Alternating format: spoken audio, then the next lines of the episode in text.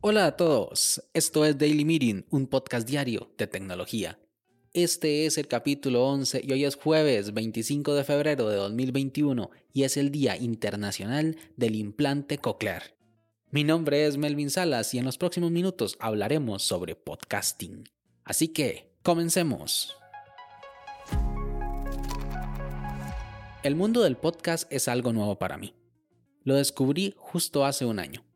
Corría enero del 2020 y apenas si habían noticias de un virus respiratorio en Wuhan, China, y el aire fresco de enero se sentía en el ambiente.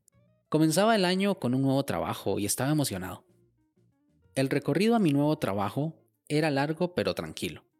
Tenía que tomar un tren que duraba unos 45 minutos y caminar cerca de un kilómetro. Desde el primer día me di cuenta que tenía un problema con mi entretenimiento. En la mayor parte del recorrido en tren no tenía señal celular, así que acceder a Twitter, blogs o YouTube era imposible. Y en los momentos que había señal apenas si servía para la recepción de mensajería instantánea. Las primeras semanas tiré de YouTube Music, me descargué unos álbumes de música y así me entretuve un tiempo. Sin embargo, el camino era largo y la música no me distrae tanto como yo quisiera así que empecé a llevar mi Nintendo Switch conmigo. El inconveniente es que sufro de mareos en el tren y estar tan concentrado en una pantalla tan pequeña como la del Switch no me ayudaba. Solo llevé el Switch un día. Siempre supe qué eran los podcasts. Es más, el iPhone tiene una aplicación para ello, Apple Podcast. Pero nunca tuve curiosidad por ese formato.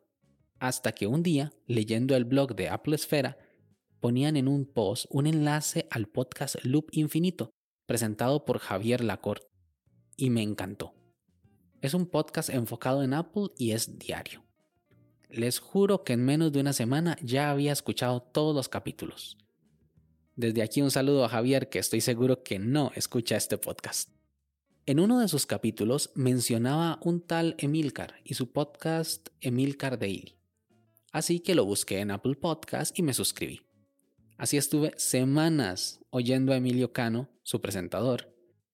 Traté de hacer lo mismo que con Loop Infinito. Empecé a escuchar los capítulos en orden inverso, pretendiendo llegar al capítulo número uno. Pero es que Milcar Daily es un podcast muy longevo, ya que tiene más de 1900 capítulos y es una tarea titánica y hasta cierto punto innecesaria, porque Emilio tiene una red con muchos y maravillosos podcasts que puedes consultar en emilcar.fm. Desde aquí un saludo al señor Cano que creo que sí escucha este podcast. Ahora estoy suscrito a por lo menos 20 podcasts que oigo a diario. Y es que la variedad de temas, formatos y estilos son para todos los gustos.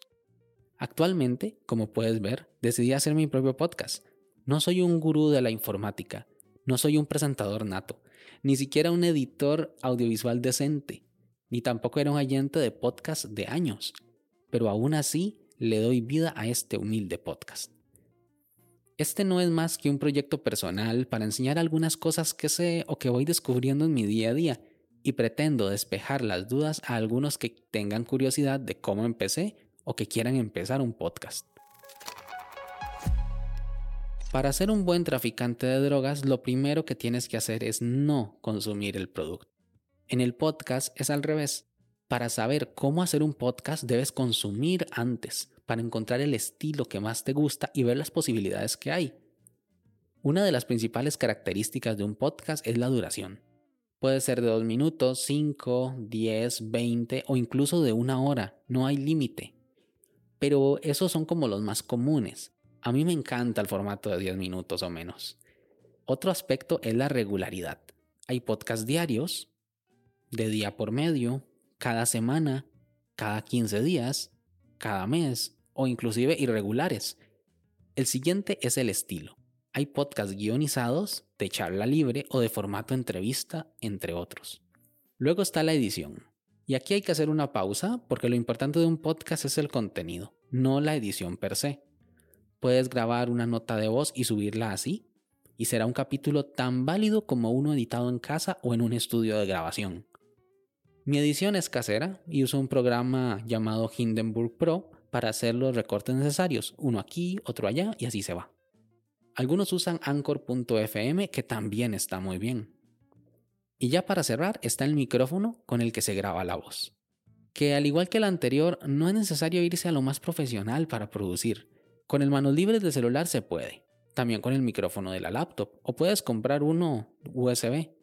En la gama de micrófonos semiprofesionales hay para todos los presupuestos, pero para iniciar no es necesario invertir en absoluto. Y la cereza del pastel, el tema. Ahí es donde está el alma, la chispa. Y lo mejor es hacerlo de tu tema favorito y divertirse, así de simple. Yo disfruto demasiado haciendo estos capítulos. Ahora, ¿por qué hacer o consumir podcast? Porque es un formato que llegó para quedarse. Es un formato de creación de contenidos que puede ser muy económico de producir y cada día más y más personas escuchan podcasts y cada vez hay más y mejores producciones. Pero lo mejor es que es un sistema de entretenimiento que no requiere 100% de la atención del consumidor. Yo suelo oír podcasts cuando voy en tren, cuando hago la cocina, cuando saco al perro. Desde aquí un saludo a Laika. Porque a diferencia de otros medios, como el video, se pueden hacer cosas mientras escuchas podcast. Es como multitasking. Hay de todos los temas que te puedas imaginar.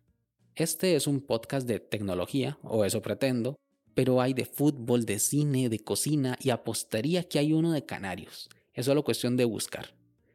Es más, yo suelo oír dos podcasts sobre podcast.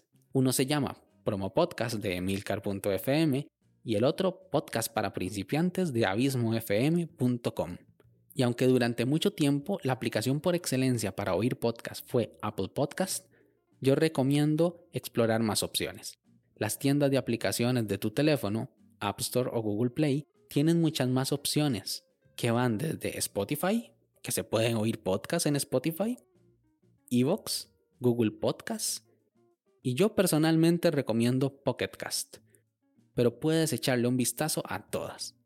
Desde que conozco este formato no me canso de recomendarlo y estoy encantado de formar parte del mundo del podcasting. Espero quedarme aquí por un largo tiempo. ¿Qué opinas tú? ¿El podcast nació para quedarse o es una moda cuarentenil pasajera? Sin más, este capítulo llega a su fin, pero no me quiero ir sin antes agradecerte por haberme escuchado. Si quieres estar atento sobre los capítulos que se vienen, no olvides suscribirte desde tu aplicación de podcast favorita. También puedes escribirme por Twitter, arroba Melvin Salas, o conocer más sobre el proyecto en melvinsalas.com barra podcast. Nos escuchamos en el siguiente capítulo. Hasta luego.